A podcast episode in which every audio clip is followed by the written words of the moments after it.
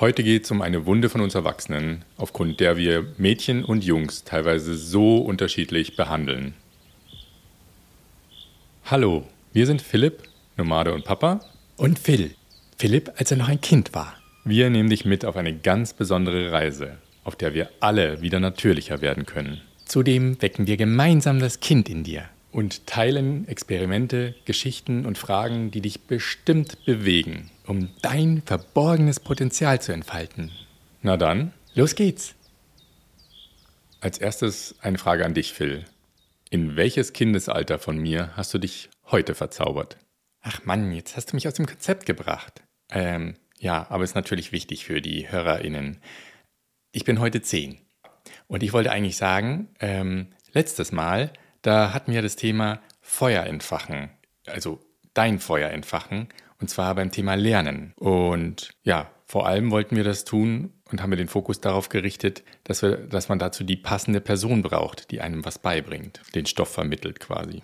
Ja, genau. Und heute möchten wir mal auf die Unterschiede zwischen Jungs und Mädchen eingehen. Und zwar auf solche, die vielleicht nicht jeder und jedem so bewusst sind oder vielleicht sogar bekannt sind. Sag mal, Phil, warum rutschst du denn dauernd auf deinem Stuhl hin und her? Einfach so, weil mir, weil mir gerade danach ist. Weißt du eigentlich, dass es da einen Begriff dazu gibt? Der heißt nämlich Zappelphilipp. Ja, und ob ich den kenne. Mama und Papa haben mich immer so genannt. Findest du etwa, ich bin einer? Also, wenn du mich fragst, bist du ein ganz normaler Junge mit einfach viel Bewegungsdrang. Woher kommt das Wort überhaupt? Also, ich habe zum Beispiel noch nie gehört, dass es eine Zappel-Julia gibt. Ha, ich habe mal nachgeschaut. Und zwar ist es schon über 175 Jahre alt. Ähm, es hat damals 1846 ein gewisser Heinrich Hoffmann, der war Arzt, geschaffen, indem er eine Geschichte gemalt hat für sein Kind zu Weihnachten. Und seitdem kursieren verschiedenste Meinungen über die Gründe für dieses Verhalten. Die reichen von, ähm, es ist eine Krankheit, zum Beispiel ADHS, Aufmerksamkeitsdefizitsyndrom, äh, bis hin zu, es ist einfach eine Reaktion der Kinder auf soziale, emotionale oder erzieherische Missstände.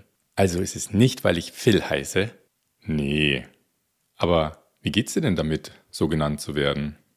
Naja, immer heißt es, zappel nicht so viel, sitz doch mal still, musst du irgendwie immer in Bewegung sein.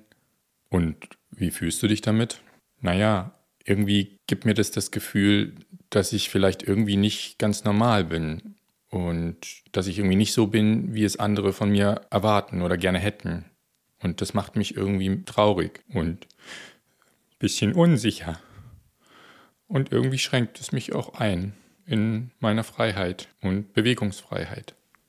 Ich kann dich sehr gut nachvollziehen und ich bin mir sicher, dass deine Mama und dein Papa damals nach bestem Wissen und Gehwissen mit dir umgegangen sind und ja, es einfach nicht besser wussten. Ich glaube auch, dass ich heute als Erwachsener auch ohne diese Art von Maßregelung ganz normal auf dem Stuhl sitzen könnte und würde. Soll ich dir mal was Lustiges erzählen? Ja, lustig ist immer super. Schau, die, die Mama von meinem Sohn, die hat immer, die hat immer gelacht, wenn ich auf dem Stuhl saß beim Essen und mit meinem Oberkörper von links nach rechts geschaukelt bin. Immer wieder. Und ich habe es gar nicht gemerkt. Und dann hat sie immer geschmunzelt und hat gesagt oder gefragt, geht's dir gut, oder?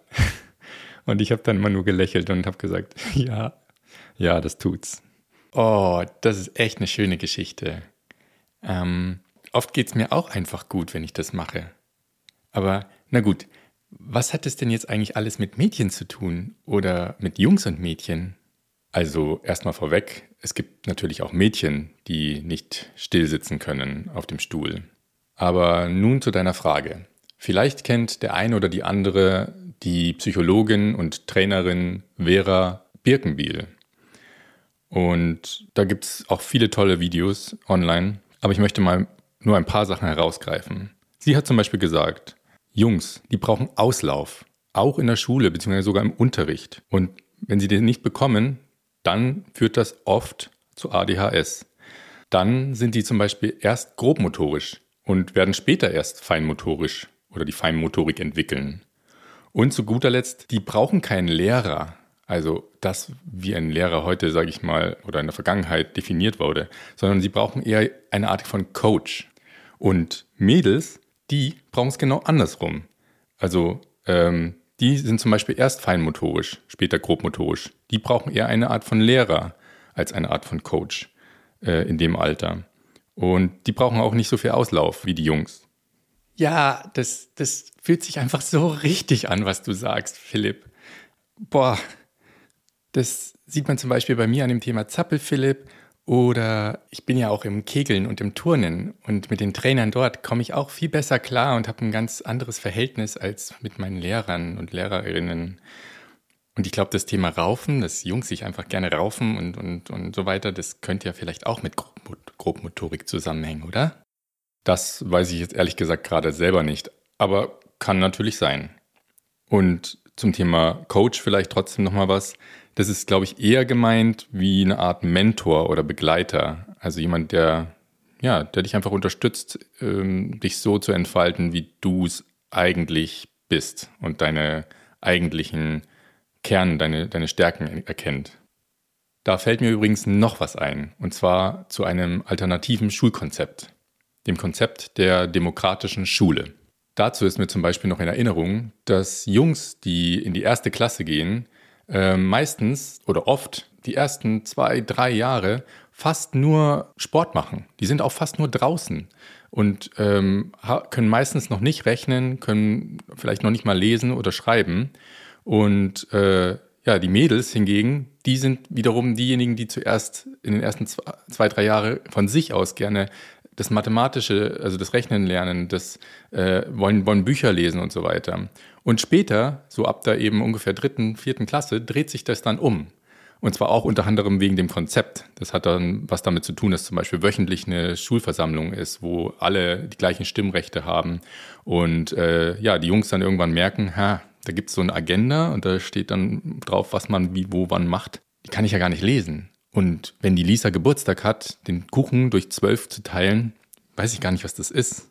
Und dann kommt automatisch quasi dieses Gefühl ähm, oder ja, die Motivation dafür, warum es vielleicht Sinn machen würde, sich jetzt mal mit Mathematik oder Lesen zu beschäftigen. Aber mehr dazu gibt es gerne in einem Video, was ich auch verlinken werde.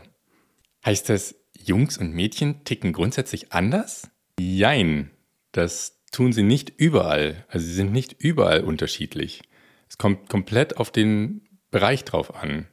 Ähm, ich kann jetzt auch nicht eine genaue Liste geben, wo, wo, sie, wo man Jungs und Mädels quasi gleich behandeln sollte und wo unterschiedlich. Und dann kann man auch generell nicht sagen, dass alle Jungs wie Jungs ticken und alle Mädels nur wie Mädels zu 100 Prozent, sondern da gibt es halt auch Zwischenbereiche, Graubereiche. Es gibt Mädels, die teilweise einfach gerne Jungs Sachen machen und umgekehrt. Ja, ich würde sogar sagen, dass ich, ich tendenziell sicherlich auch mehr ähm, ich sage jetzt mal, weibliche Anteile äh, in, in der Art und Weise, wie ich, ja, was mich interessiert und wie ich mich verhalte und äh, wie ich kommuniziere habe, als es wahrscheinlich der durchschnittliche Mann hat. Äh, heißt das dann, dass ich das auch habe? Dass ich quasi auch ein bisschen mehr weibliche Anteile vielleicht habe oder beziehungsweise äh, Interessen und, und, und Fähigkeiten? Das kann ich dir jetzt nicht so beantworten. Das, äh, ich persönlich würde sagen, die Wahrscheinlichkeit ist relativ hoch, dass du da auch schon eine gewisse, sage ich mal, Mitgift hast und vielleicht auch auslebst oder eben genau nicht auslebst, weil wir draußen meistens auf eine Welt stoßen, die damit nicht umgehen kann. Und die dir eigentlich sagt, du musst, bist ein Junge, also musst du auch als Junge komplett dich verhalten.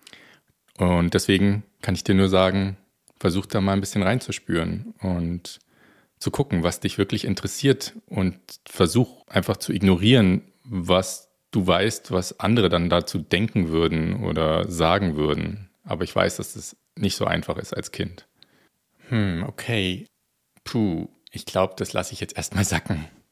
Ich habe dazu noch eine ganz interessante Fragestellung. Und zwar, was ist zum Beispiel schlimmer für dich? Ein Mädchen, das mit Autos spielt statt mit Puppen, also lieber mit Autos oder sehr viel mit Autos. Oder ein Junge, der mit Puppen spielt statt mit Autos. Oder, nochmal anders formuliert, ein Mädchen, das kurze Haare hat und Hosen trägt. Oder ein Junge, der lange Haare hat und hin und wieder auch gerne mal ein Kleid anziehen möchte. Fragst, fragst du das gerade mich? Ja, also dich und natürlich auch die HörerInnen. Äh, ehrlich, also für mich fühlt sich ungewohnter oder ich meine, du hast gesagt schlimmer an, was du über den Jungen gesagt hast. Also das passt so gar nicht. Und warum passt das nicht? Naja, ähm, ein Junge, der ein Kleid trägt, ist doch kein echter Junge. Äh, und mit Puppen spielen. Ja, ich habe geahnt, dass du so denkst. Und das ist auch vollkommen okay so. Allerdings denkst du so, weil du in einem Umfeld groß geworden bist, in einer Gesellschaft, die dir das quasi vermittelt hat. Und aus meiner Sicht ist es total schade, dass die meisten Menschen so denken und ist auch totaler Quatsch, weil nur weil ein Junge zum Beispiel ein, mal ein Kleid tragen möchte oder vor allem lange Haare hat, ist er deswegen noch lange kein Mädchen, aus vielerlei Hinsicht. Ja, also wie du dir denken kannst, ich finde beide Varianten nicht schlimm. Ja, weil das Wichtigste ist doch, dass man überhaupt erstmal das macht, was einem Spaß macht, wonach einem ist. Wenn jemand jetzt gerade egal was mit dem und dem spielen möchte, dann soll er doch mit dem und dem spielen. Und das ist doch erstmal egal, welches Geschlecht man ist.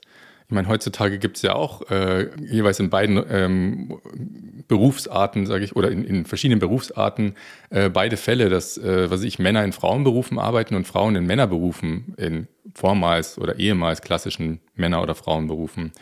Und das Wichtigste ist, wie gesagt, nach dem den inneren Wunsch äh, nachzugehen und diesen überhaupt erstmal wahrscheinlich wahrzunehmen.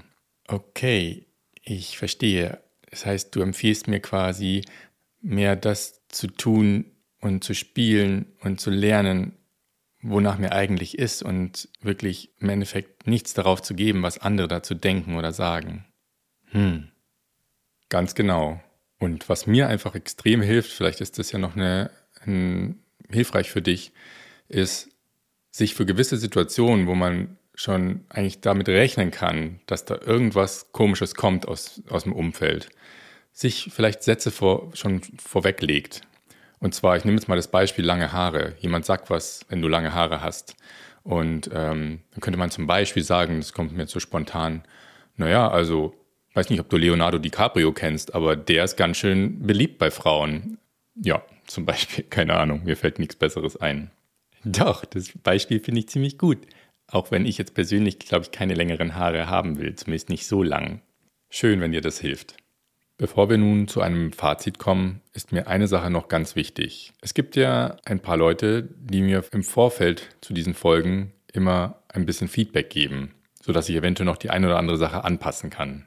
Diese Leute sind super, super wichtig und vor allem dieses Feedback ist super, super hilfreich für mich. Und einer dieser Leute hat mich netterweise darauf hingewiesen, dass für sie als Mama einer Tochter, die tendenziell auch gewisse Charakterzüge oder Eigenschaften eines vermeintlich typischen Jungen haben, dass ihr der Teil am, relativ am Anfang oder ja, als es dann losging zu den eher theoretischen Modellen, Modellen von der Vera Birkenbiel oder der Demokratischen Schule, dass ihr da so ein bisschen sauer aufgestoßen ist, was ich da gesagt habe oder wie ich es formuliert habe, glaube ich. Und ich weiß genau, was sie meint. Ich muss nur zugeben, aus Zeitgründen kann, kann ich oder ja, kann ich jetzt jetzt diese Folge nicht nochmal komplett neu aufnehmen.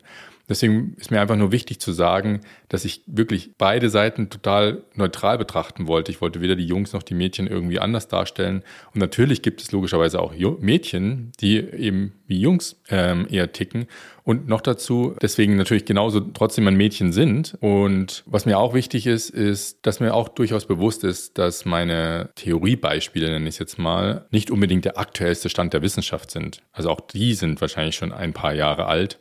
Und es gibt sicherlich noch neuere oder noch modernere äh, Ansätze oder Methoden. Das sind einfach Sachen, die bei mir eben hängen geblieben sind und die auch, finde ich, für mich in meiner Beobachtung schon ein deutlicher Schritt weiter sind als das, was wir als, ich sage mal, Bevölkerung, nehmen wir mal als Beispiel hier in Deutschland, zumindest sehen, beobachten und leben. Schlussendlich sind wir aus meiner Sicht ja zum einen eben daraus gemacht, also der Kern in uns, was wir natürlich von unserer Mama und unserem Papa mitbekommen haben an Genetik und Co. Und das andere ist natürlich eben, wir entsprechen stark dem, was wir an Prägungen aus dem sozialen Umfeld, in dem wir aus, aufgewachsen sind, mitbekommen haben. Ja. Und jetzt würde ich gerne überführen in unser Fazit für heute. Also, ich sage oder behaupte von meiner Beobachtung her, es gibt Bereiche, wo wir Jungs und Mädels unterschiedlich behandeln sollten, es aber leider meistens nicht tun. Und Andersrum, es gibt Bereiche, wo wir Mädels und Jungs gleich behandeln sollten, es aber ebenfalls nicht tun. Und durch beides, durch diese beiden Nicht-Tuns, machen wir einfach extrem viel kaputt, leider. In, ich sag mal, in dem Fall meistens logischerweise in unseren Kindern und somit in, unsere, in der Zukunft unserer Gesellschaft. Leider. Und die Kunst ist es im Endeffekt rauszufinden, in welchen Bereichen wir sie unterschiedlich behandeln sollten, auch in welchen Lebensbereichen oder in, zu welchem Alter und in welchen eben nicht. Und wenn wir da dieses Gespür für entwickeln könnten, dann glaubt mir, da ist so viel Power und Energie dahinter und Potenzial. Boah, das, da kriege ich gerade Gänsehaut, das wird die Welt verändern. Puh, das war echt viel für meinen zehnjährigen Kopf. Ich glaube, das muss ich jetzt erstmal wirken lassen. Ey. Boah. Ja, mach das. Wir haben abschließend wie immer drei Fragen für unsere HörerInnen. Erstens, findest du es wichtig, dass Jungs und Mädchen zukünftig in den Bereichen, wo wir es schon wissen, dass es einen Unterschied macht, künftig mehr entsprechend ihrer geschlechterspezifischen und natürlichen Biologie begleitet werden? Ich, ich, ich will heute zweitens sagen, okay? Klar. Wenn ja, wie und wo könntest du helfen, dass das auch passiert? Denk vielleicht mal am besten an dein Umfeld, an die Personen in, in der Arbeit, Schule, Familie, im Verein, wo auch immer. Kennst bestimmt Leute.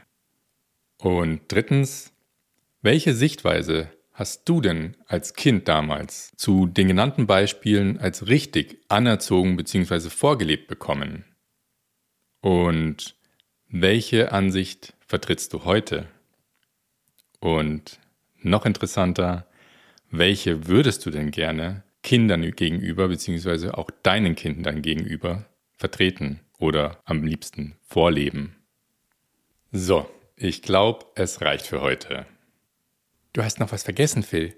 Stimmt. Ich wollte euch noch etwas sagen. Und zwar, aktuell sind wir ja zweiwöchentlich zu hören. Und wir haben uns vorgenommen, dass wir ab nächster Woche, also ab der nächsten Folge, wöchentlich zu hören sein werden. Also ist unsere nächste Folge am Sonntag, den 27. Februar, online. Bis auf weiteres probieren wir das mal aus und gucken mal, wie dieser Rhythmus uns liegt. Ich bin auf jeden Fall schon gespannt. Denn an Themen und Ideen mangelt es uns wirklich nicht. Ja, cool. Das heißt ja, jetzt gibt es uns alle sieben Tage auf die Ohren. Ganz genau. So, ich glaube, wir wollten Schluss machen. Also dann, das war mal wieder natürlich für dich. Du hörst von uns. Dein Philipp und Phil.